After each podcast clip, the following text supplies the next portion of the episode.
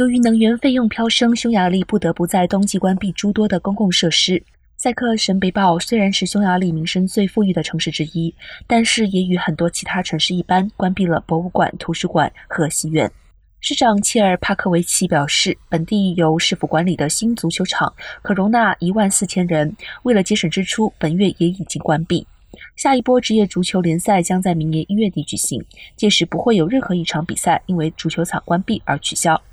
市长表示，按照计划，这座2018年建成的球场将在明年一月中重开，并说他已经请求匈牙利甲级足球联赛将新年期间的傍晚赛事重新排定时间，以节约球场取暖和照明的费用。